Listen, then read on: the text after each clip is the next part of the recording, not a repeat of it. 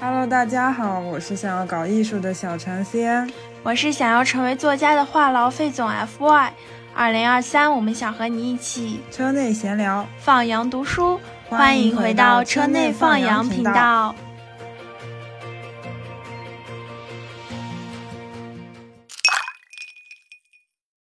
你好，我是在车内和人闲聊的 CN。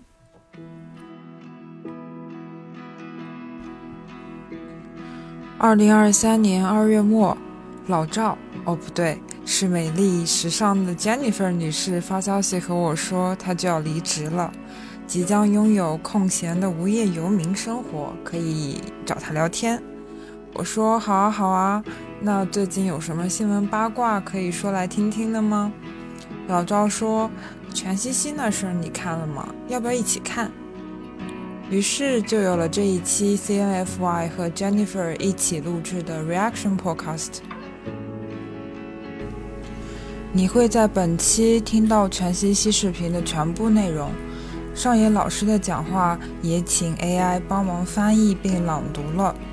欢迎大家在留言区发送弹幕，和我们一起做 reaction。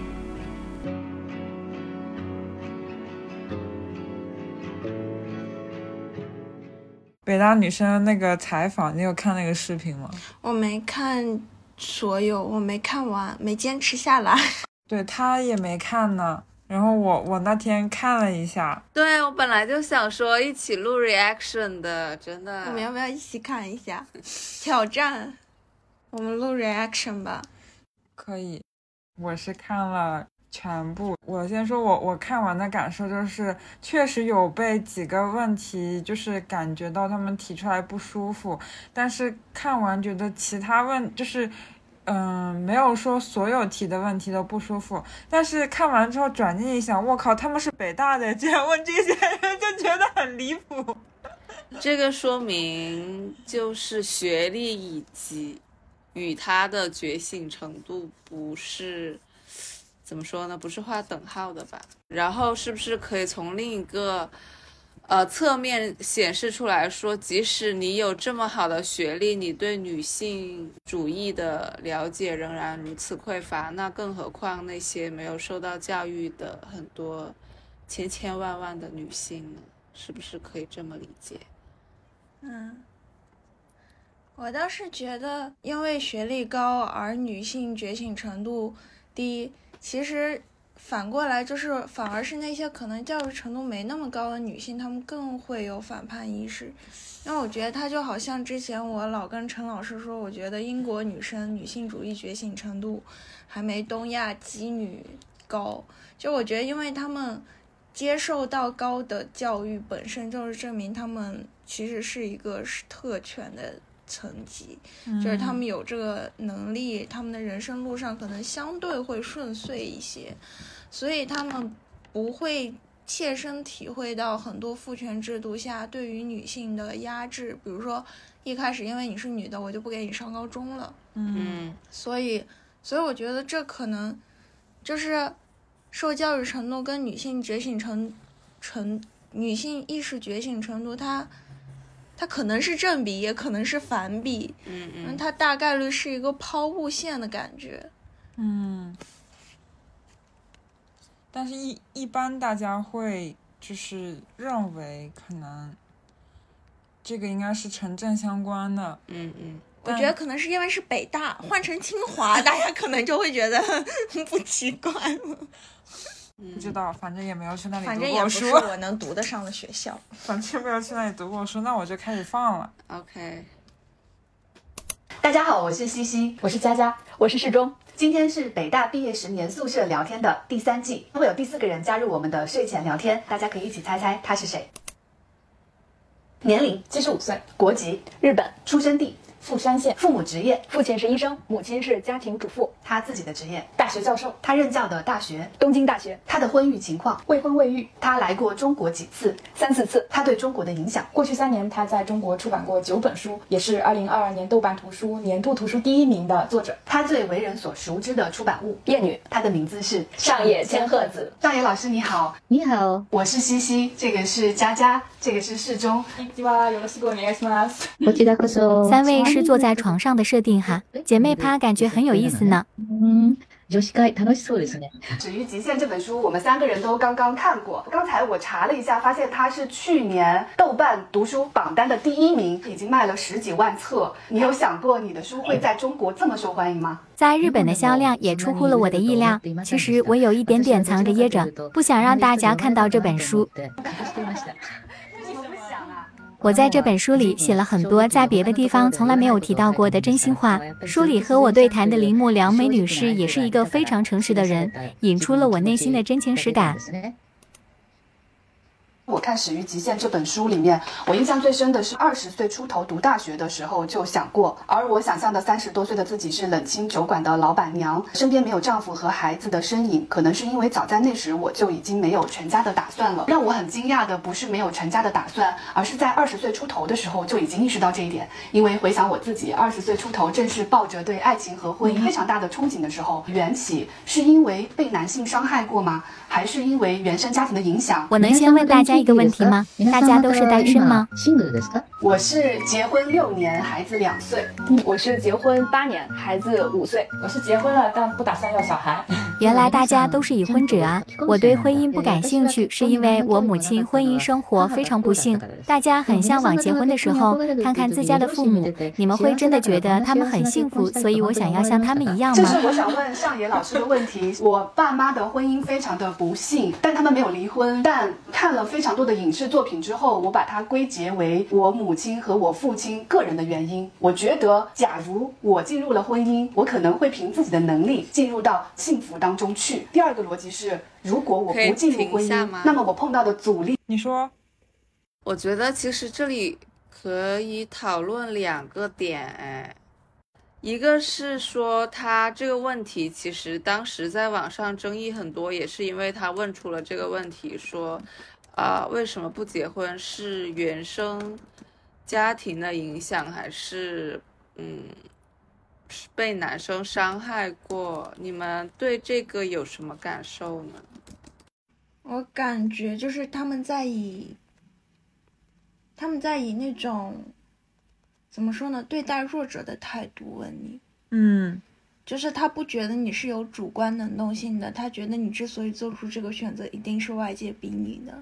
嗯这就好像如果有人问我说：“飞扬，你为什么不想结婚呢？是因为你爸妈离婚了吗？”我会感觉到被侮辱。那我在我爸妈离婚之前就不想结婚了，就是你你太否认我的主观能动性，而且当他们面对的是上野，嗯，嗯。是的，我感觉侮辱性极强。嗯，会有一点吧，这是我自己的感觉。我会觉得就是这样的问问法让我非常的不舒服，就是她是一个七十五岁的一个女性，她不想结婚这件事情已经坚持了那么多年，然后他们在这样的提问当中还问她，你是当初是因为受过。呃，在男性身上受过伤，所以才选择不结婚的吗？我当时看的感受就是说，你们真的读过他的书吗？你们真的做过他的资料调研吗？为什么要还要对他问出这样的问题？对我，我就觉得有一点离谱。我当时看了一些博主对他们提出这个问题的解说，然后有的是说他其实问出了很多人想问但是又不敢问的问题，只是他问的方式会让很多人不舒服。嗯，对，我觉得假设他们能够在问的时候，假设说他去援引《始于极限》这本书，因为《始于极限》中上野已经说过自己为什么不选择婚姻了。嗯假设说他们可以 quote 一下，就是说，哎，老师你在书中是这么说的，但我很好奇，从你私人的角度，在你二十多岁不不打算结婚的时候，有没有来自于这个的影响？我觉得那样会好很多。就他这样单枪直入的就跟承诺说，就感觉他们没读他的书。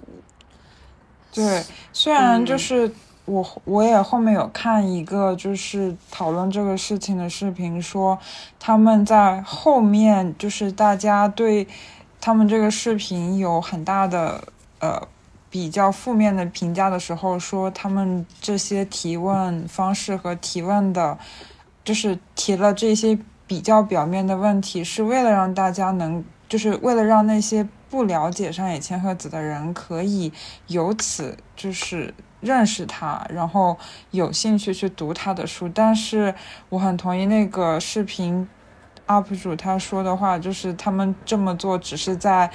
嗯，大家对他们做出负面评价之后的一个开脱而已。我觉得，嗯，就是你要有引入的话，有引入的说法，但是现现现在的表现就是完全一个不是很尊重的状态。所以他在《始于极限》那边是怎么说他的这个选择的呢？我们仨有人因为我就知道的吧，我嗯我我我我是记不清是始于极限还是从零开始女性主义，嗯但是他他其实经常在书里面讨论这个问题，我可以现在迅速的去找一哎下笔记。我觉得首先就是，呃，在说他对婚姻态度之前，就应该明晰他的政治观念。他其实是一个左翼的，一个日本非常，他在二十多岁的时候是非常热衷于政治运动，到现在也是。嗯所以在他看来，婚姻他在呃从零开始女性主义里是这么跟田房说的：婚姻本质上是资本主义用来确认子女归属的制度。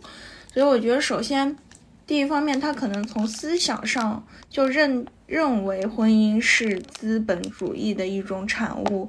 他的《父权制与资本主义》那本书里也一直在这么论证。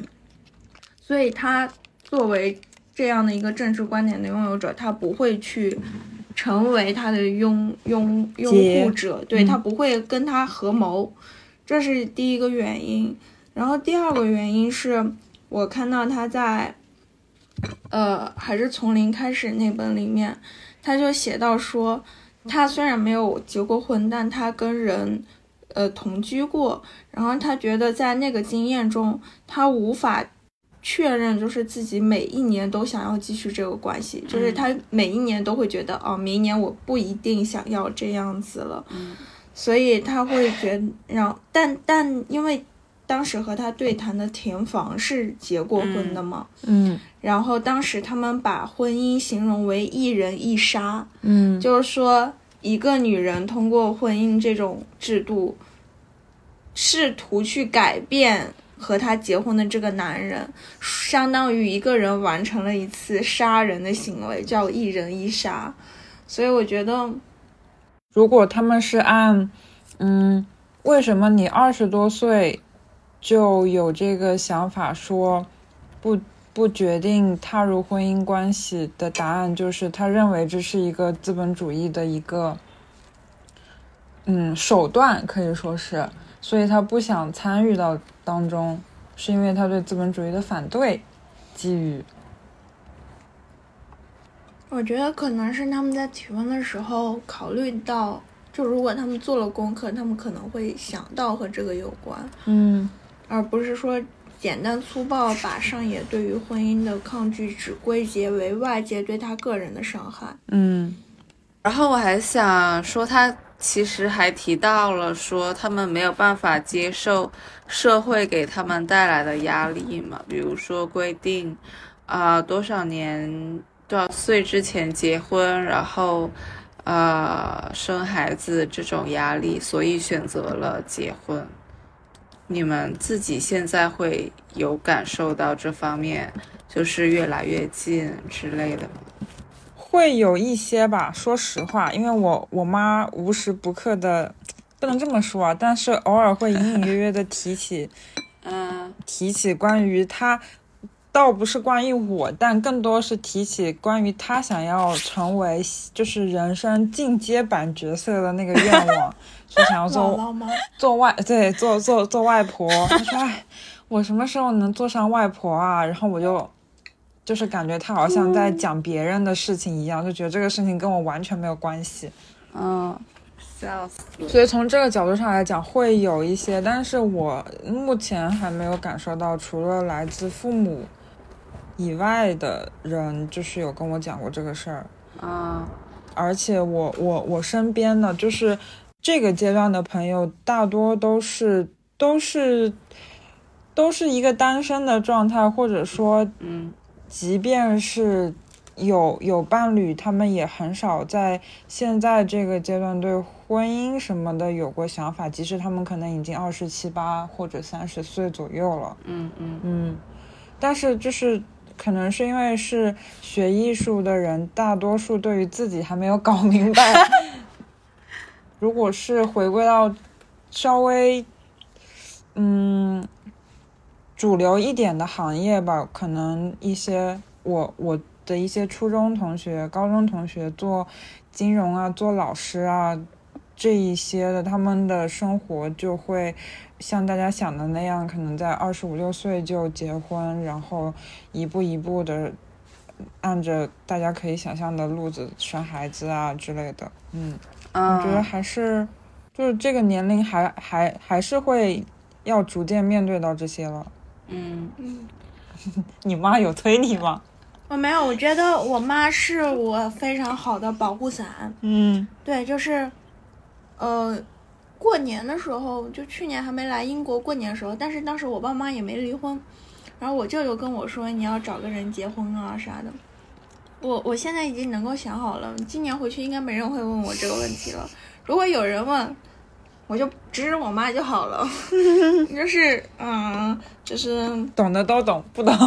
懂的都懂，不懂别问。所以我觉得我妈其实是我的一个守护神，她把我从这种结婚的压力以及完成人生各项指标压力中完全解脱出来了。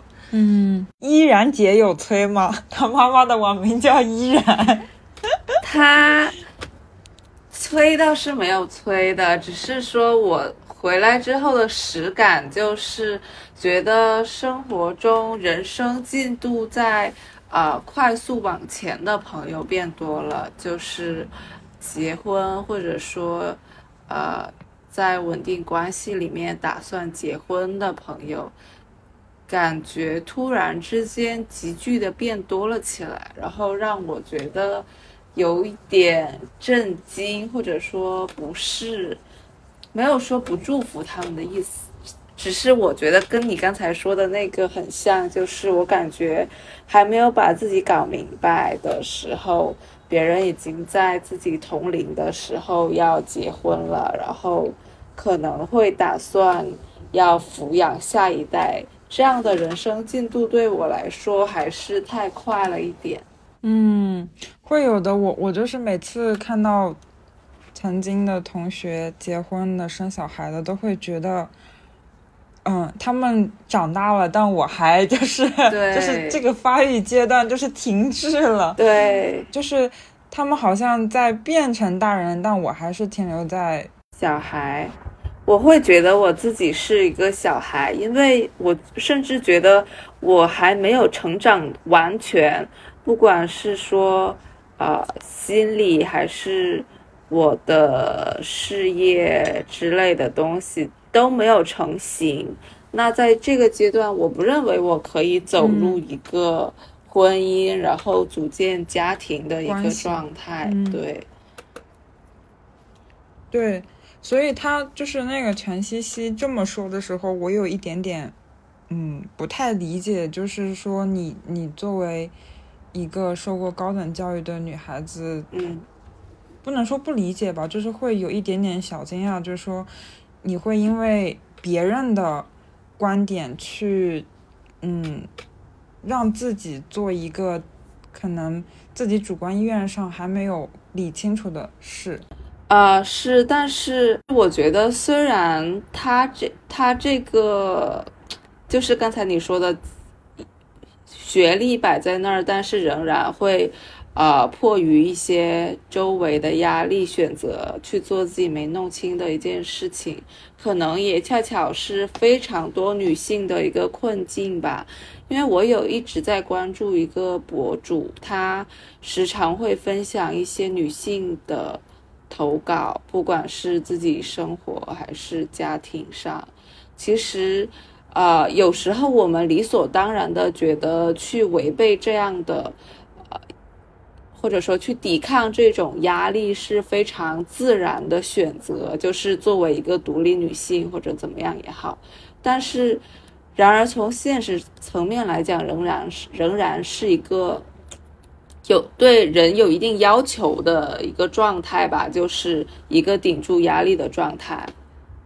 如果我们因为他的学历而去觉得他做了一个不好的示范，而对他进行摒弃的话，那这是不是某种程度的厌女呢？就是讨厌那些没有勇气去拒绝这些压力的女性。又是形成了一个好像是女性内部的一个蔑视的关系的感觉。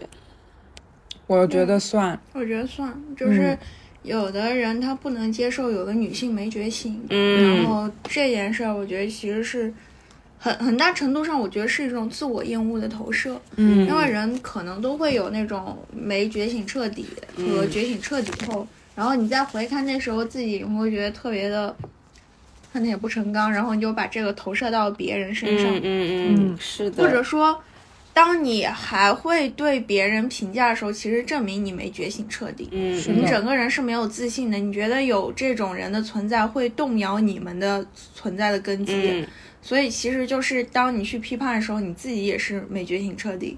就当你真觉醒彻底了，你会觉得，呃，这种更像是田房和上野说的一人一杀，就是你自己去完成对自己被父权禁锢自己的一次杀戮，然后跟别人没有关系。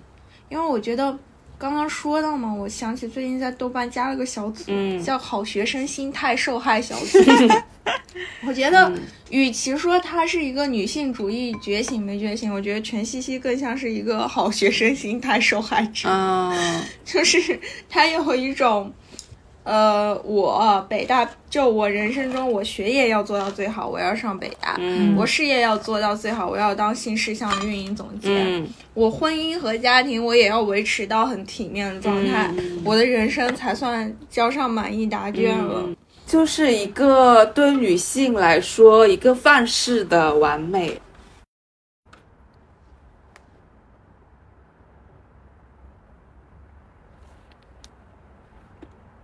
嗯嗯。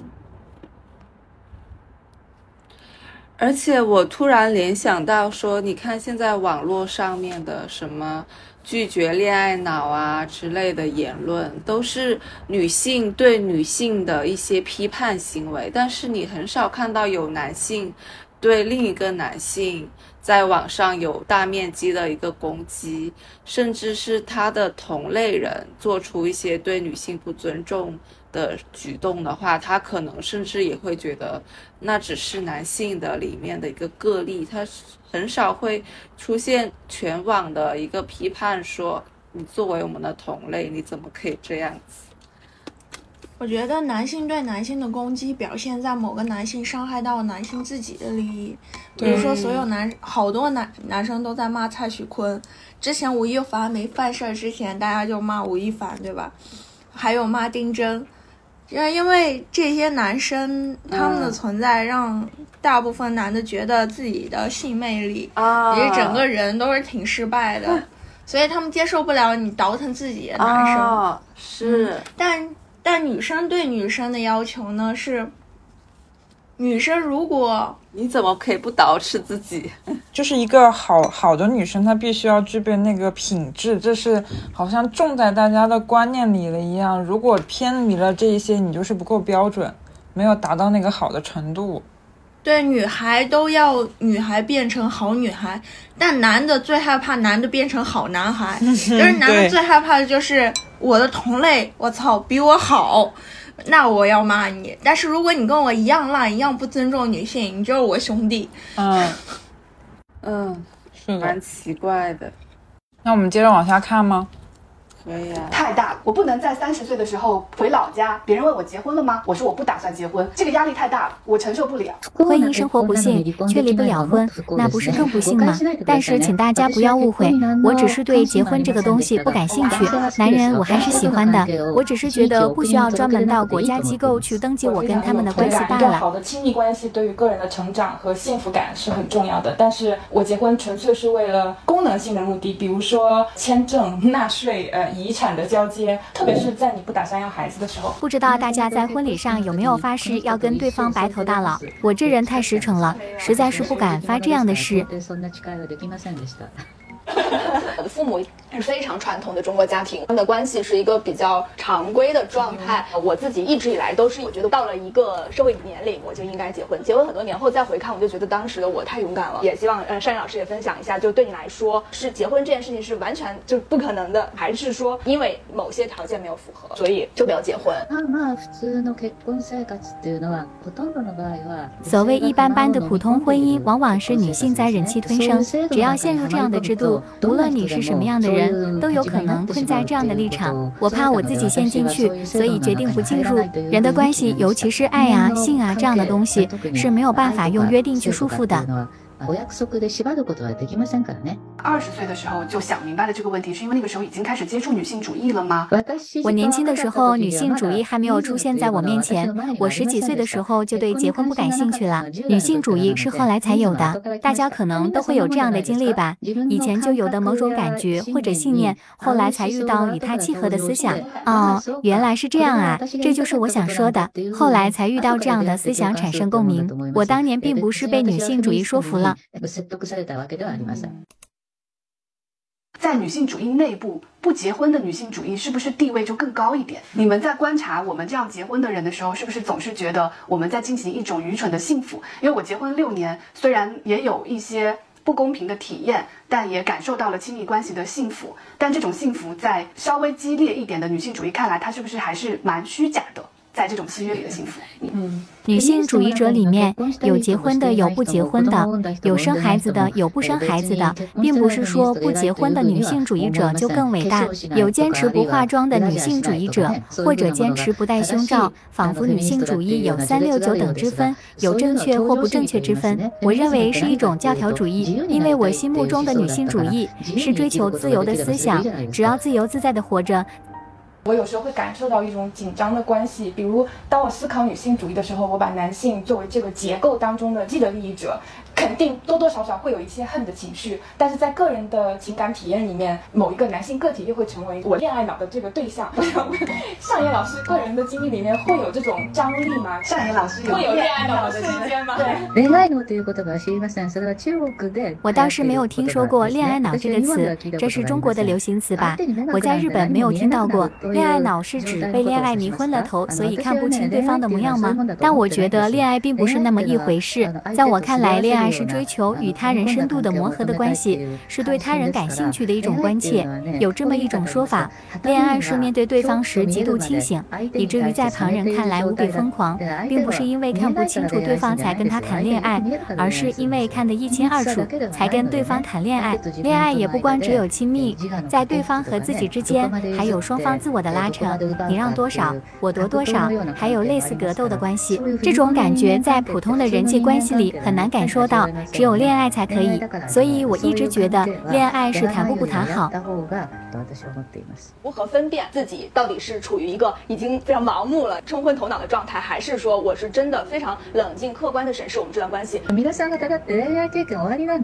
大家都是有恋爱经验的吧？还要像十多岁的小姑娘那样让我给建议吗？恋爱的出发点是对对方。一下吗？我觉得他们聊根本不是一个频道。嗯，我觉得那三个女生说的恋爱脑是，我会不就是某一个男性客体会让我想想服从父权社会的既有规则，但是我心里又渴望自己能够冲出禁锢。嗯，然后，但是上野老师说的是，就是上野老师的恋爱就是压根就不在这个范畴里的恋爱，只是你跟别人发生一个关系。就如果你你会因为一个男的而说我想要产生了服从既有社会规则的欲望，那可能你就是压根没觉醒。那那你就，所以我感觉上野老师到最后那个还要给我还要我给建议吗？整个人是一个。是的，就是觉得就是他说的那种恋爱是很很清楚的意识到我跟这个人产生关系，并且我乐意和他产生关系。但是他们说的恋爱脑里面，好像女生自我的意识好像就没有了，好像整个人都是跟着另外一个人，跟着他的另一半在走。嗯嗯，嗯，所以确实不在一个频道上。我觉得，等下停一下，我觉得你们说的这些话非常像是，就是怎么说，有点像是被微博洗脑过后，或者说其实自己内心也认同微博上说的一些观点，然后转移成自己说出来的东西。我听起来是这么觉得的，然后另一方面，我又会觉得，因为这个女性主义的运动，你其实没有办法否定说，大多数女女性对这个的了解非常之贫瘠。那假如说上野千鹤子能以一种更更大白话的东西来和他们进行交流的话，那是否说这个视频其实是会让更多的人看得懂，而不是仅仅局限于女性主义的这个圈子里面再进行一些内部交流？就是比如说，可能他们三个人的提问刚刚好是。大多数女性非常朦胧的那个提问，但是上野千鹤子的维度太高了，以至于说，假如上野千鹤子以一个更更平易的方式来跟他们讨论的话，也许在启蒙这个方面会有更大的效果。但是现在这个阶段是属于一个高维和一个低维的对话，那它现在产生的波浪可能。也只有是在关心女性主义这个话题里面进行，然后被一些有高维知识的女性主义的女性所抨击。我目前是这么感受的。我不觉得我的观点是被微博洗脑后而产生的，嗯就是我觉得这样提问的话，那就好像是说上野你是不是被男人伤害过而不恋爱一样。对。我个人非常直观的感受是，嗯，就是这个视频的剪辑和他们整个的脚本出了很大的问题，就是像我们说的，两个人的讨论根本不在一个频道上。但是你作为一个制作者，你是有这个意识的，你其实就是你其实心里应该知道自己跟上野老师说的不是一回事。如果你连这个都不知道的话，那你就是单纯的蠢了。就是我不觉得他会蠢到这个地地步，嗯，因为他工作成绩其实是很好的，嗯嗯，我不相信一个做到运营总监的人不明白这些事儿，嗯，所以 其实全西西想说的就是说，他确实代表了很多呃女性摇摆的心态，那就是我结婚了，我还算一个好的女性主义者吗？就是说我结婚了，你们是不是会因此看不起我？这就证明一个什么观点？就是当你有这种忧虑的时候，证明的就是其实你知道婚姻这个东西会有很大可能上会对你的独立造成影响。嗯，就是你心里其实是明白这个事实，你才会抗拒。但是你明白这个事实，你还希望上野老师去讲出什么东西来证明说不会的，婚姻不会影响你的独立，婚姻这个制度不会在你个体上产生影响。那我觉得这就是一个，我觉得大家心里都是清楚的。为什么我会觉得，假设说啊，今天我考试没考好，我在学校考试没考好，我会去问别人说，小陈，我还是一个善良的人吗？不会的，因为这两件事毫无关系。嗯我只会问我考试没考好是不是会影响我毕业，因为这两件事是紧密联系的。这就是为什么大家经常会说我结婚了，我是不是不算女性主义者了？因为其实大家内心都知道，婚姻这个制度本身是对女性的一种剥削，不然的话，没有人会把他们。Connect 到一块儿，那那可不可以理解，就是其实我知道这件事情的影响在哪儿，我想寻求认同，只是希望另外一个人来帮我，就是在通过肯定我的这个行为来帮我消解我心里这一些明明知道他不对，但是我没有办法改变的这种负面的情绪呢？就是他其实也不是不知道，但是。如果有人肯定他的话，并且是一个有权威的人肯定他的话，他会觉得，你看大家都一样，就是他也不是没有觉醒。不知道。再说吧，继续看吧。恋爱的出发点是对对方的好奇心，我想要更加了解你。你会了解到你自己跟对方是什么样的人，你可以能会发现对方居然有点性别歧视。如果发现不对劲，那停下来就是了。这种不断接近的关系就是恋爱，深入对方的自我。如果还伴随一些性方面的交流，就更好了，多快乐啊！所以我完全不觉得恋爱是盲目的，因为它是一种我想更了解你，也。想要让你更了解我的关系，看另外一半是不是一个好的伴侣，有没有说对方对于女性主义的态度这个因素，他是不是得同意艳女的所有论述，才能成为一个合格的爱人？女性主义是后来才有的称法。最重要的是要诚实的对待自己，在每个方面扪心自问，这里能让，那里绝对不能让，问到最后肯定都能搞得清清楚楚。关键是不能糊弄自己，这就是我对女性主义的理解。就算你是个不乐意让男人养活的人，也可以对他说：“我现在想去学校进修三年，希望你这段时间能当好我的后盾。如果你以后需要我，我也会全力支持你。能这样子就很不错了。”听了刚刚大家的发言，我发现对我们这代人来说，女性主义是后来才有的概念；但是对你们这代人来说，女性主义是你们出生前就存在的东西，难免会觉得女性主义就应该怎样。我称之为女性主义原教旨主义，感觉大家被他弄得束手束脚了。一说到男女应该平等，很多人就会说家务和育儿要均摊，生活费也要对半出。很多人觉得结婚前。要先把这个事情？说好，要找能接受这种平等关系的男性结婚。这种男性不？是没有，但是在现实生活中，往往是男人赚得多，女人赚得少。那赚得多的一方多出一点是很自然的，只要没有一方受到不公或不利的对待就可以了。我刚才听了上野老师对女性主义的定义，我是非常感动的。我跟我先生在婚前说好了不要孩子，当我们结婚四年之后，他想要一个孩子。经过协商之后，我生了这个孩子。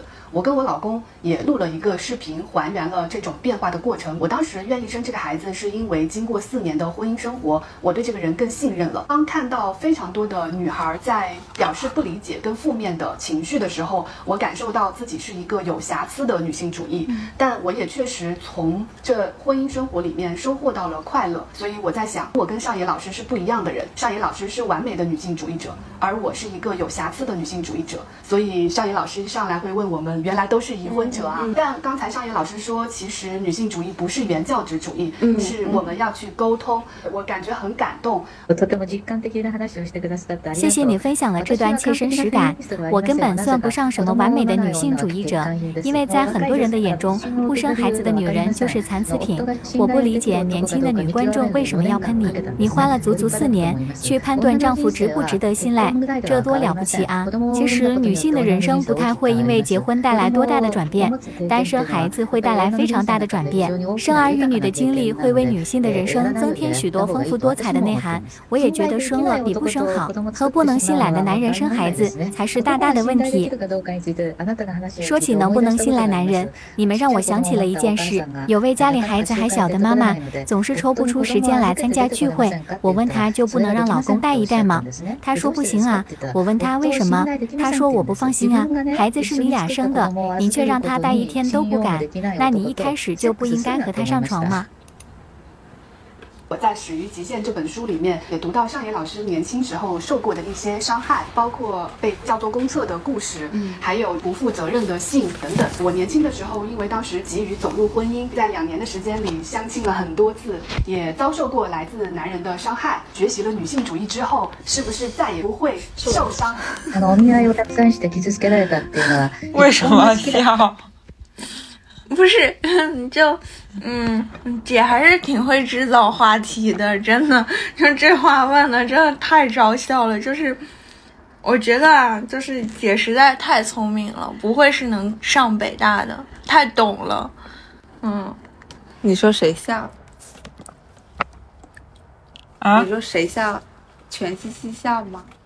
还是怎么？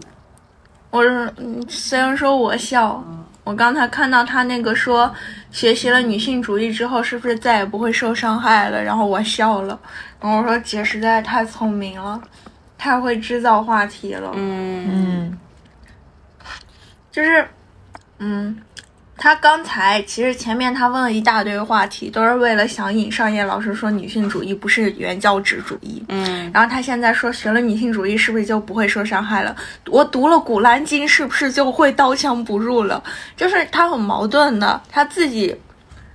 如果是存在所谓的原教旨女性主义，全西西他不想做到，但他希望他学他，让自己不受伤害。就我觉得吧，这是我不是说他所有行为都是为了制造话题，我觉得他就是一个没想清楚的人。嗯嗯加上他在叙述的方式上很善于去引起话题，这可能是他做新事项这类公众号的后遗症。嗯，就是你你说学了女性主义，我是不是就不会受伤害了？其实是我们正常人平时也不会这么和老师提问。嗯所以这个问题，一方面是他内心本人的想法折射，另一方面是他出于那种职业病的习惯使然。嗯，所以我觉得他前面说的那些话吧，就是上野老师极力的想跟你说的是，一个女性你想做什么都可以，对只要你在这个过程中没有糊弄自己，对，就是你的每一个自由意志都是没有没有对于他人来说进行妥协，妥协的。嗯但是全西西他他他不听这些，全西西只听一句，那就是结婚也可以，是是是懂吗？他他不去反思自己在婚姻过程中有没有过那些妥妥协的时候，嗯嗯。他只要那一个结论。而且我听她自己说想要生孩子的那个东西，其实我没有感觉到她非常想愿意生这个孩子，只是说她的老公提出了这么一个诉求，然后那一刻她才思考说是否到了一个合适的机会来生这一个孩子，而不是说他自然而然的就想生这么一个孩子，我是这么感觉的。嗯，对，反正在他刚刚的描述里面是没有听到这一点。我们待会儿可看看他那期生孩子视频。还真有啊！相亲时受过很多男性的伤害，那时你喜欢的其实是婚姻，而不是男人吧？要说女性主义有什么用，那就是当你受到伤害、遭受到不公的时候，他能够给你反抗的语言，给你反抗的依据。不然的话，在这之前，很多女性遇到这种情况会一直自责。女性主义之所以能为我注入力量，是它让我意识到啊，原来是这样。但是他刚刚说的那个主义有什么作用，确实是我在看完他的书后的一个感受之一吧。我会觉得好像主义的，就是对于这些思想的一个概括，它会让一种未知的情绪或者思想，它变成一种已知的东西。然后这种已知可以消除很多，就像他说的啊，原来，嗯，我当时没有。呃，屈服是对的，就是这种被肯定的力量，对于很多不知道自己为什么要这么做的人来讲，是一种肯定。我觉得这个是主义存在的意义，确实就像他说的那样，是我看完书之后也也就是感受很深的一点，就包括因为不光光是。女性主义，甚至在艺术上的很多主义，都会让人觉得说，嗯，给了很多那些未知。我我我感觉，因为你无法概括它，其实在意识上它是一个未知的东西，但是你把它概括变成已知了之后，它好像就有了一种我可以就是就给人一种依靠，就像在爬山的时候，我有一个支撑点可以落脚一样，我可以背靠着这个主意去去做一些更大胆的事情，可以更往上爬一样。所以我觉得就是，嗯，总结和就是对于这些感受的归类是很重要的，从文文字的角度，嗯嗯，嗯我觉得就跟我那个项目一样，嗯就刚开始我我会觉得啊，从梦里面找东西，这这玩意儿可行吗？看到超现实主义这几个字后啊，有理论依据了，背书，接着吧。嗯，为我过往的经历赋予了名字，比如原来当时让我很不爽的事情是性骚扰啊，我没忍气吞声，真是太好了。获得这巨大的力量的肯定不止我一个，肯定有很多人受到了同样的影响思。想其实让我对我生活中发生的一些事情更加敏锐了。当然，同时也会有很多人以你太敏感来批评你对性骚扰的定义等等。比如说我经历过的职场性骚扰，就会有一半人说其实这只是开玩笑，然后另外一半人说这确实就是性骚扰。只有我一个人有这种经历吗？是我的错吗？有了女性主义就不用被这种纠结困扰了。你刚才说大家对性骚扰的反应是对半开，要知道以前可能是零比十，慢慢变成八比二、六比四、五比五，再过几年应该就会反转了。社会就是这样逐渐改变的。方野老师是否从大家得到的这个哦原来是这样的这种反应当中，感觉自己对社会是做出了贡献的？我通过在日本推进女性主义，把家暴和性骚扰这两个词普及到了日本社会，这是我做出的很大的贡献。可惜这两个词都是从英语圈过来的，并不是日本人的发明创造。我对日本女性主义的另一个贡献，可能是无偿劳动吧，让人意识到女性原来在白干活，明明是必不可缺的工作。我把这一点变得可视化了。许多男人喜欢把这样一句话挂在嘴边，还不是我在外打拼，你才能在家逍遥快活。通过女性主义的普及，女性终于可以说，还不是我在家忙里忙外，你才能安心出去工作，让大家看到女性也很努力。这方面的功绩还是有的，因为很多人觉得女人做的这些事算不上工作，尤其是那些马斯克主义的大在《十一叔。极限》的书里面也谈到说，您对于呃自己的母亲和自己的关系是比较限于嘘寒问暖的表层、表浅的关系的。在成长的过程中，原生家庭，尤其是母亲，对于您成为一个女性主义者这件事情有怎样的影响？私は母親が望むような生き方をしませんでした。我没有走母亲想让我走的人生路，她肯定希望我普普通通结婚成家。我用我自己的活法否定了她的活法吧，她大概是这么觉得的吧。我们的关系或许是不幸的，她在我四十出头的时候就去世了。要是她能再长寿一点就好了，也许我们就能以两个女人而非母女的身份围绕人生进行更多的对话。 她明明自己婚姻生活很不幸，却要求女儿也步入婚姻，这是我实在没有办法理解的事ど。うしても私には理解できませんでした。我的父亲比母亲更长寿，他七十多岁的时候，冷不丁跟我说了这么一句话：“女人拼事业也不错，也算是认可了我这个女儿的活法了吧。”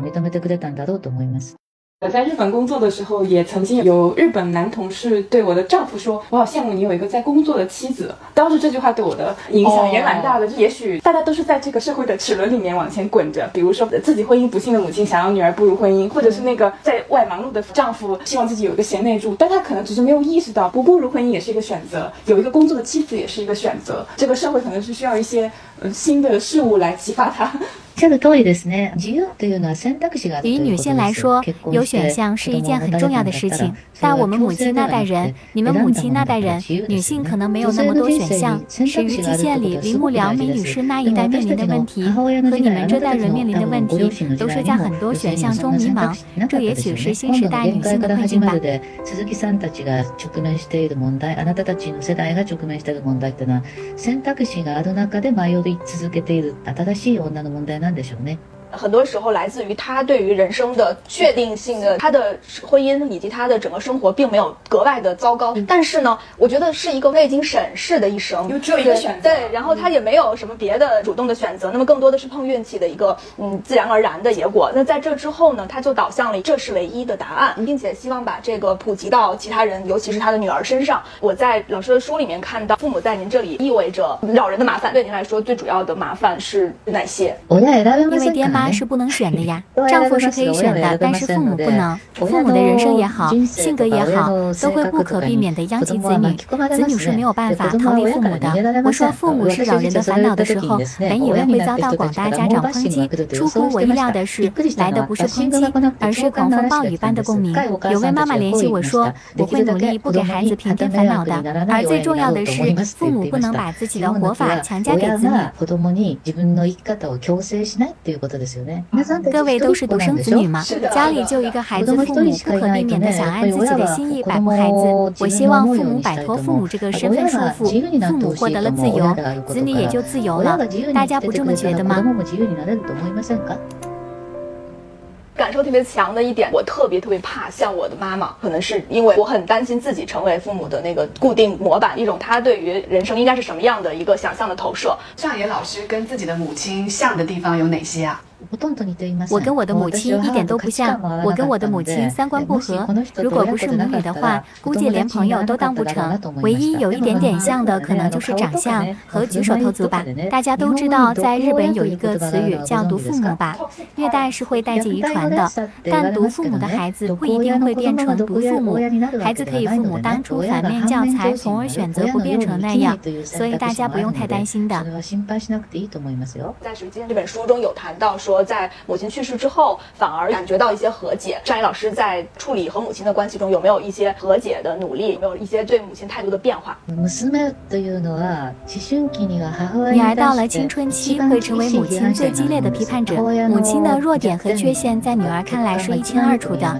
母亲也是不成熟的成年人之一，女儿会渐渐意识到这一点。母亲却放不下母亲的身段，很少有父母愿意和子女构建平起平坐的关系。当年我选择了逃。逃避，我直接搬出去了。如果母亲可以长寿一点，我还有机会可以跟她和解。可惜来不及了。我很喜欢的一位明星终身签下，他在做人生第一个重要决定，在选择结婚对象的时候遭到了母亲的强烈反对。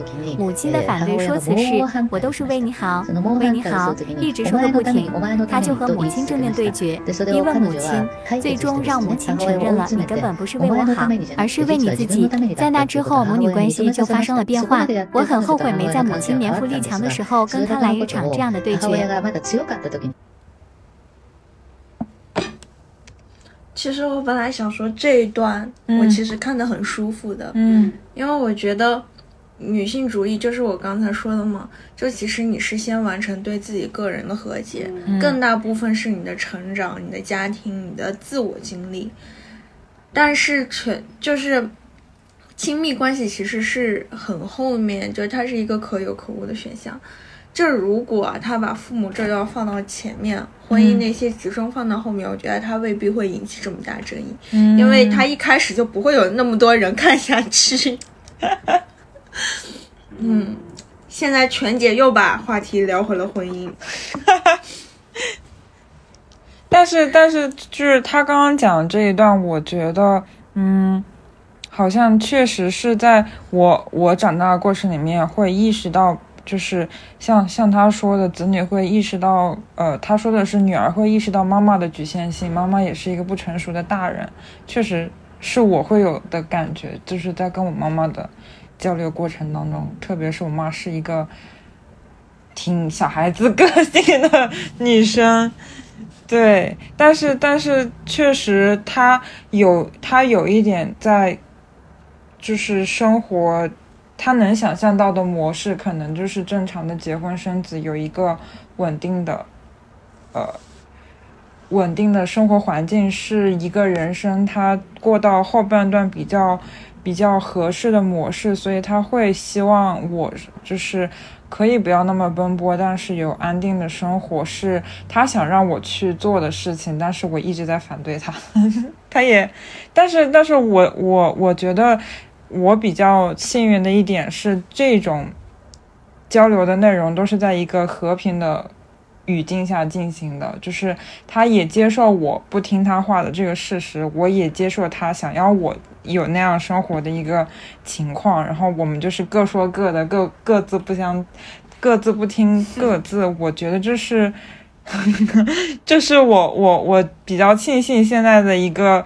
和平的一个状态吧，嗯，就是相较于这这里面的那个哭了的那个女孩来讲，这这是我可以不流眼泪的原因。接着往下看。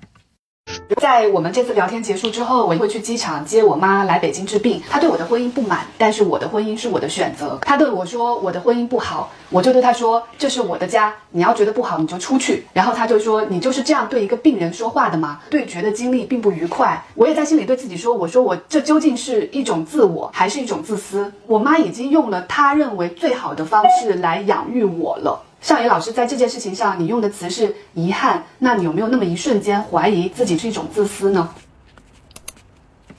我这里就又想吐槽一下，就是全姐不知是真傻还是装傻。就是上野老师说的是对决，就是你要跟你妈把那个话给扯开了说。但全姐理解的对决是对决是他对你我妈妈说你出去，这这不是一个交流，这根本不是对决。就是，所以他根本不是对决，他又根本不能对照到上野老师所说的对决是不是自私，就他很会混淆概念，每次都混在一团，我就接着往下。哎呀，中国的一人っ子は大変ですね。 哎呀，中国的独生子女真是太难了。我刚刚说很后悔，是因为在母亲还是强者时逃避和他对决。回过神来，母亲已经是一个晚期癌症患者，是一个弱者，跟弱者对决是非常难的。母亲会用自己的软弱去操控女儿，你母亲肯定也是这样。她有摆布你、统治你的欲望，你呢依然跟她对决是很了不起的。我觉得你可以告诉她，这是我的人生，不是你的人生。我今后活的时间肯定比你长，就让我。过自己想过的生活吧，这才是母爱，不是吗？可以这么好好跟他说。你刚才为什么会流泪？哦，我刚才流泪是因为我的选择跟尚野老师非常像，就不仅仅没有去对决，我也没有去交流，就把这扇门关了。大学的时候，师中他妈妈每次来了微信，他会把它删掉，不看就不看，直接删掉。对，是的，我把这扇门关得很严。我的理由是因为我必须先过好自己，而这个干扰已经让我不能过好自己了，所以说我必须先自保。但是刚才老师说的这个，不好意思，就说这个遗憾，我觉得可能对我来说也会存在。嗯嗯，你的无力是你妈妈不能跟你。平等的对决，对对，事实上就不仅仅是对决，我连这种有效的沟通嘛，就是你要先对尝试，还是没有太成功过。在母亲是强者的时候，女儿肯定要拼命守护自己的生活，因为女儿是弱者嘛。问题是母亲会一点点变成弱者，从强者慢慢变成弱者的过程中，母女关系也会发生变化。我还是希望父母能够长寿一点，父母长寿一点，双方就一定有机会重新邂逅。放下母亲身段的成熟女人和不再是女儿的另一个成熟女人，也许可以重新连接，认识到双方的差异，互相认可。要。是迎来这样的时刻就好了。张岩老师说，女儿是母亲最激烈的批判者。为什么是女儿？是不是男性和女性在作为母亲的批判者这件事情上是有差别的？母子关系看似单纯，其实可能更难，因为儿子能弑父，但永远不能弑母。儿子永远对母亲心怀愧疚，在目前面前永远抬不起头。这一代中国人大都是独生子女，你们的丈夫应该也是独生子吧？他们的母亲肯定也想口制儿子，所以母女关系很难，婆媳关系肯定也很难。我的父亲是家中长子，妻子和母亲起冲突的时候，他永远都帮妈妈，是最要命的那种妈宝男。各位的丈夫在这点上。事ですねや。すと自分の母につく最低の夫でした。あなたたちのどうですか？婆媳关系的相处对于我来说，反而比跟妈妈的相处要容易的很多。像少野老师刚才说的，婆婆是可以选择的吧？而且婆婆可能对我没有太多的期待和要求，她也并不会觉得我选择了如此的人生就意味着否定了她的人生。嗯，我们之间的关系很单纯，甚至我把它极端化。比如说，我婆婆帮我们带孩子，她相应的也会收到经济的报酬。我甚至把它变成了一种经济关系。当然，这一点也被骂得很厉害。有一个进步，这两年，当我跟我婆婆沟通的时候，不需要借助。我老公再去沟通，我们两个不仅仅只是角色，我能看到她，她是一个六零后的来自于农村的非常能干的女性，她也能看到我八零后生活在大城市，接受过高等教育，有体面工作的职业女性。她前几天告诉我，如果有一天我的孩子上学了，她希望我能在北京给她找一个工作，她希望一直生活在大城市，她不想再回到农村。这些是我生活里非常珍惜的东西，但她好像已经跟我的先生没有关系了。嗯。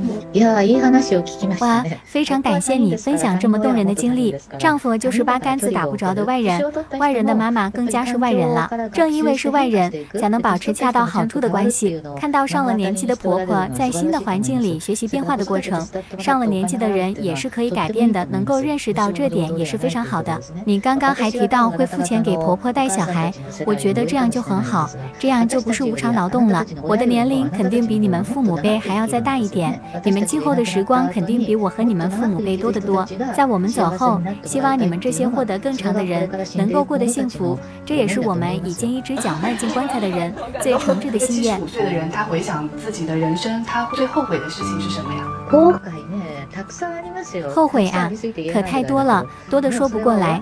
但这些事情都过去了，我也不打算用一句什么都好自我辩解。自己当年犯过的错，当然也不希望后人重蹈覆辙。作为一个肯定比你们先走一步的人，我希望你们这些来日方长的人，过上比我们更好的人生吧。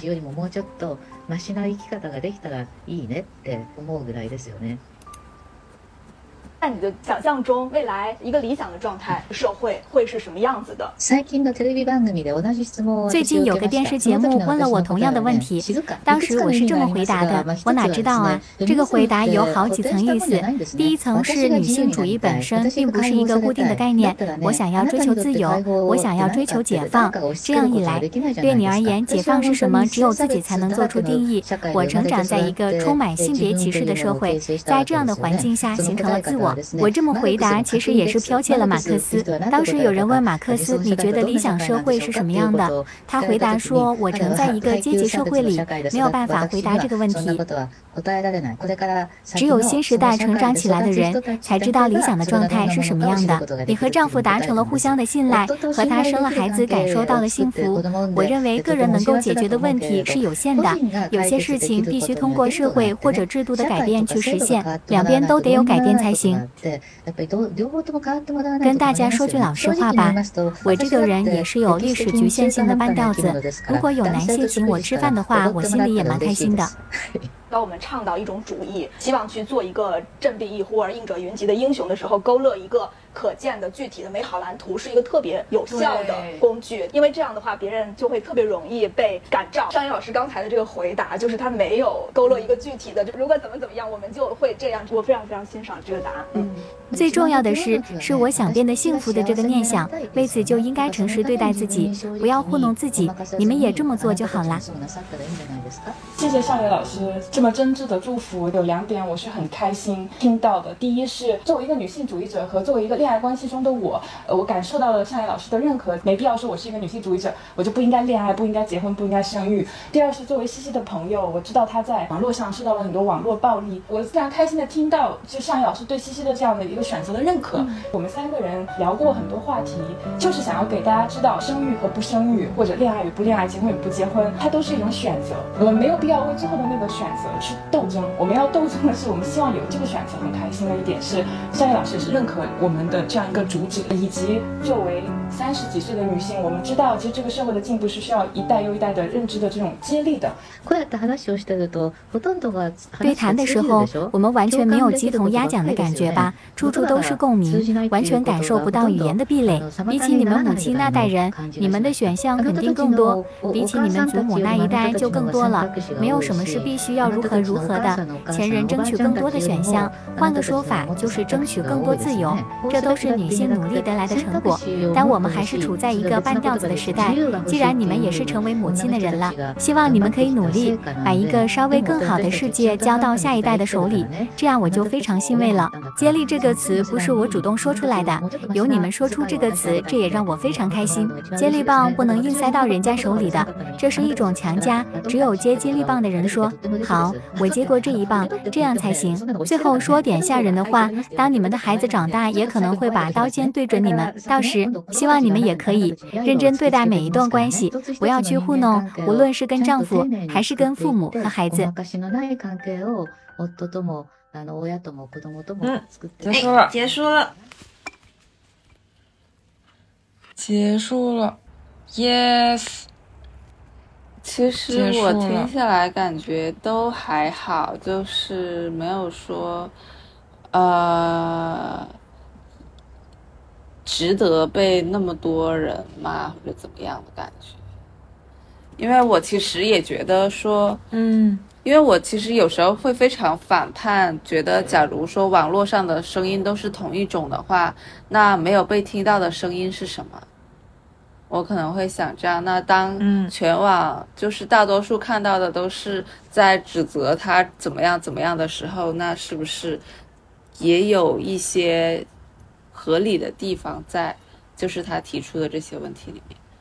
嗯，就是我我当时看完的感受，我就像我一开头说的，就是只是有几个问题会让我觉得有一点不舒服，但是整体没有什么太多想要吐槽的点。但是反过来一想，会觉得就是嗯，可能是对于这一个对谈可能会有更深入的内容产生那种期待，反但但是没有得到那种失望吧。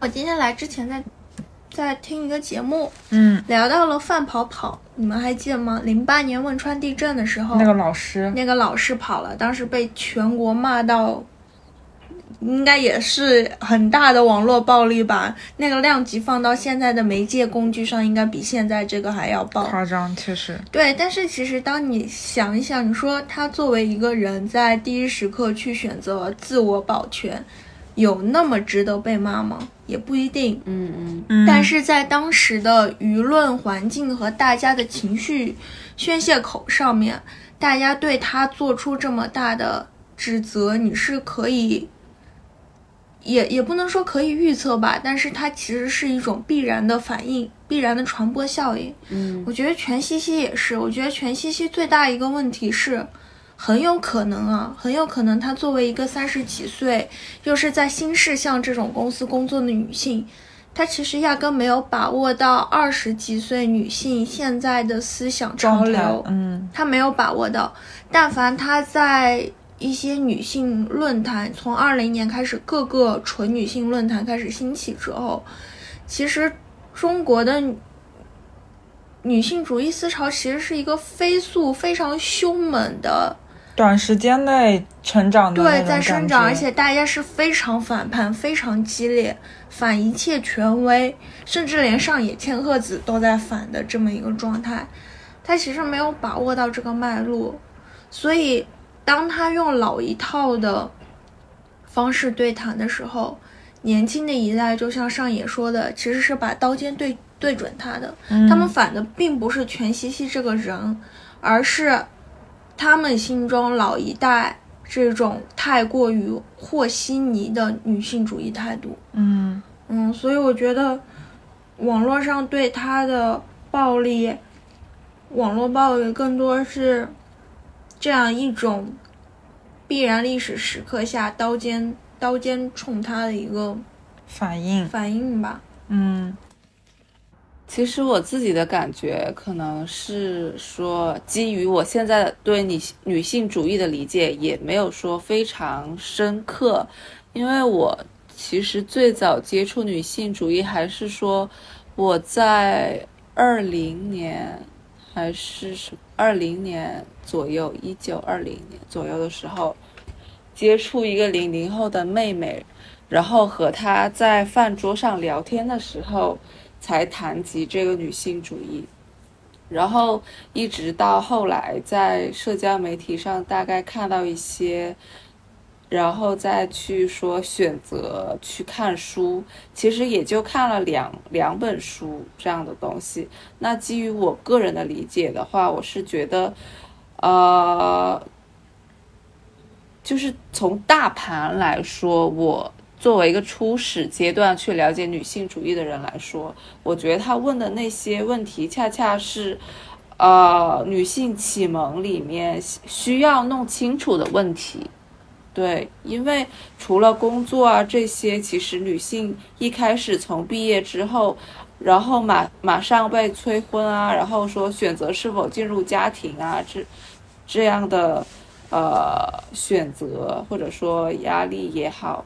其实这就是这个女性被压迫或者怎么样最开始出现的地方，对。然后我是觉得，当你解决了这些问题之后，你再从工作上啊，然后去更多的推进也不是不行，就是当，就是说对女性主义有更深研究的人，当然是觉得呃女性主义的议题不仅仅是说局限在家庭或者怎么样。婚姻怎么样？但是作为启蒙的人来说，最让他们困惑的也恰恰是呃这样的问题。我个人的理解是这样，因为对女性的束缚，其实最开始就是在说被困在家庭里面嘛。那想要把他们从家庭里面解放出来，也必然要先解决他们在家庭里面的那些感受吧。嗯，我其实也是看完了他的两本书之后，我才就是算是在脑袋里面有一个准确的概念，说女性主义到底是在说些什么。因为因为之前没有了解的时候，我的一个非常片面的印象就是他好像只是在。强调女生遭遇的不平等，但是我看完之后，可能最大的想法上的改观，就是他其实是对自己是否真诚的对待自己的一种要求，就是自己要认真的去，呃，处理我跟这个社会，这个社会里有家庭、有恋爱关系、有朋友。有其他人是否真诚的一个拷问吧，就是你你是否在这些关系里面真诚的面对了自己，是否有真诚的嗯遵从自己的想法，然后努力的去反抗那些呃想要驱使你做出你不想做的事情的这种思想，这是对我来讲最大的一个感受，而不是说就是我其实不太喜欢呃虽然它叫女性主义，但是我不太喜欢女性这两个。限定词，因为我我觉得这种状态是可以摒弃性别去讨论的。嗯，在这种大环境下受到压迫，然后去反抗，其实某种程度上来讲，它都可以算一种。我们暂时把这种反抗叫做女性主义吧，我是这么觉得。就是女性更多是代表一种在状态里面比较弱势的一方，但这个弱势可以是任何性别的人。嗯嗯，看完他那个。艳女那本书，我我我最喜欢的是那个口号，就是个人的极政治的。啊，我刚才也是。对，看完就会觉得说，嗯，就是会鼓励我说，不管是任何微小的，嗯，对于自我真诚这件事情的努力，都是政治的。这个政治在于它可以从我做起的，去让这个环境变得。更加公平，这个公平在于，就像我还蛮喜欢他那个结尾那个坐坐在中间那个女生说，不是说要有多样的选择，呃，而而是有选择的这个权利，大概是这个意思吧。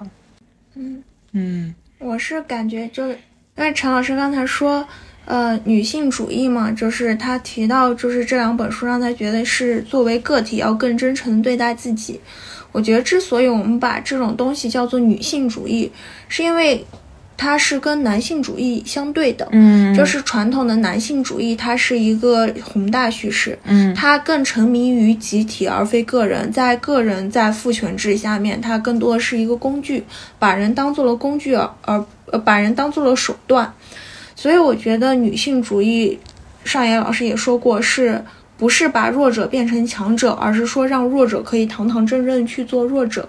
所以我觉得我们的社会从父权社会发展下去，如果女性主义可以接管这个世界的话，是因为女性主义本身就代表着对个体更多的重视和公平，就是它反映，它可以反映到各个方面。所以我也觉得，就是个人的及政治的嘛，就我们其实没有任何一个人有必要说我对女性主义了解的不深，我我刚开始学习女性主义，我觉得这些限定词都是没有必要加的。就是当你对既有的社会产生反抗意的时，反抗意识的时候，你本身已经是一个女性主义者。就你生活了二十几年，你生命中的每一件事都是属于你自己的一种实践。比如说，小的时候，你的老师会说：“哦，女孩子上了初中理科会不行。”或者说，你是一个女孩，这样那样。其实，所有这些生命历程本身就构成了我们对女性主义的理解。嗯然后它不不是说需要我去读一本书，我只有读了上野老师的书，我才算一个女性主义者。我完全没有读过上野老师的书，我也可以是，因为女性主义本身就是强调个体而非集体，你是不需要寻找权威的认同的。嗯嗯，所以我觉得是这样。所以为为什么我会觉得全西西这个视频还有一个问题呢？就是它从本质上它并没有传达出女性主义这个想法，就是我强调个人的经验多过于集体的规训。如果他能够认清楚这个的话，他是不需要去向上野老师求证我结婚可不可以。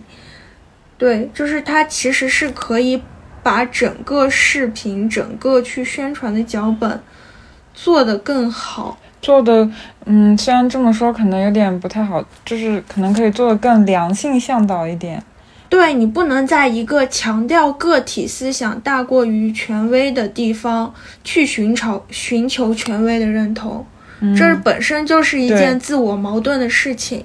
对，嗯，女性主义不造神，哪怕是上野老师，他也不是神。嗯就是因为这个逻辑，你反归到家庭，它反归到家庭维度，其实就是你去和传统的男性去寻求认同嘛。嗯，就是你既然现在你要做一个独立女性，你不寻求丈夫的认同，不寻求父亲的认同，那你也不应该寻求上野老师的认同。嗯我倒是觉得寻求认同是是一个正常的需求，哎，就是我是女性主义，但是我也可以寻求认同。嗯嗯我是觉得成长过程中，当你懵懂的时候，你是需要一些力量来支持你去继续探索的。然后我可能是这么理解的。我觉得寻求支持的认同感嗯和寻求被权威规则褒奖嗯是两回事情。嗯好比说，我去寻找高山流水遇知音，嗯和他讨论就这种高遇到知音的感觉，和我去朝堂之上获得皇帝的嘉奖，嗯这是两种不一样的认同。嗯就一个是我以平等的身份寻求共鸣，嗯另一个是我去权威规则里寻找褒奖。嗯。嗯然后我觉得他们为什么在某种程度上没有能说出你认为的那些更广泛的关于女性主义的话题，可能是因为他们本身就陷入在这个婚姻中，婚姻这个命题在他们的人生范畴里面是摆在最前面的。然后作为一个好学生的话，他可能也没有说有太多的像什么所谓性别歧视之类的经历，还是怎么样吗？在学生时代，你的成绩优势是可以归免于，嗯对对对，这是老师对好学生、差学生之间的区别对待压过了性别的差异。嗯，可能。所以我觉得啊，这个女人只要一离婚，整个人成长速度就变快了，真真的就是我感觉三年前我妈有点像他们，就是她在寻求认同，然后当你跳出来的时候，就是你看她，你都觉得轻松多了。嗯，当然这个只是一个纯粹个人情感向的感受。嗯嗯，就是飞扬刚刚说的，嗯，确实没有说必须要读一些关于女性主义的书才可以被叫做女女性主义，嗯但还是希望任何人都去读一读跟女性主义相关的书。一是可以帮助我们肯定自己的一些行为，并且鼓励自己继续做下去；二是给自己留出一定的对于他人宽容的空间，就不要做厌女的人。嗯嗯嗯，嗯，对，所以还是很希望大家去看。呃，陈老师就说的特别好，每个人都应该看的。就因为女性不是一个性别，而是一种处境。嗯最典型的例子就是中国古代的文人最喜欢诗意的时候以美人自比，什么《洛神赋》啊，什么什么《离骚》啊，全部都是以女人去比喻自己的处境。为什么呢？因为男性在男权社会下，当他是一个弱者的时候，他就是一个女人。嗯对，所以女性主义其实是一个解放所有人的嗯方式，是就是当他他把你从旧的这种威权制度下解救出来的方式，所以我觉得每个人男男女女女女男男都应该去看。嗯是的。对我来讲，看完它可能有一点像在我脑子里面点了一盏灯，然后照亮了一片区域。但那片区域它之前是不是说不存在，而是说它可能是黑的，就是我我并不是很明确的。嗯看完会有这样一种稍微明白一点的感觉，但我觉得我还是身上有非常多的书里面形容的厌女的行为是被这个社会进到我骨头里面的，就是要把它一点一点意识到跟把它改正掉，我觉得是一个蛮难的事情。嗯嗯就包括我有时候在跟我我妈的沟通里面，也会有这种像，就是妈妈现在变成了弱者，我变成强者，我会不自觉的对他做一些，怎么讲，施压，有一点点，因为我想让他变成我理解当中的那种好的样子，但是有时候可能他不需要我这种对他的期待。嗯。父权社会就是每个强者不自觉的向弱者施压的过程。我对，觉得，之所以女性主义说现在更多是女性在学习，是因为女性从小的经历让她们更容易理解。但是男性其实他会一直以为自己处于那个强者地位，他会以为自己不在受害者之列。但其实当他放眼社会的时候，其实他个人也是受害者。昨天我在看一个片子，就是那个片子就是男主是个社会底层，然后他又回家让他老婆卖掉自己。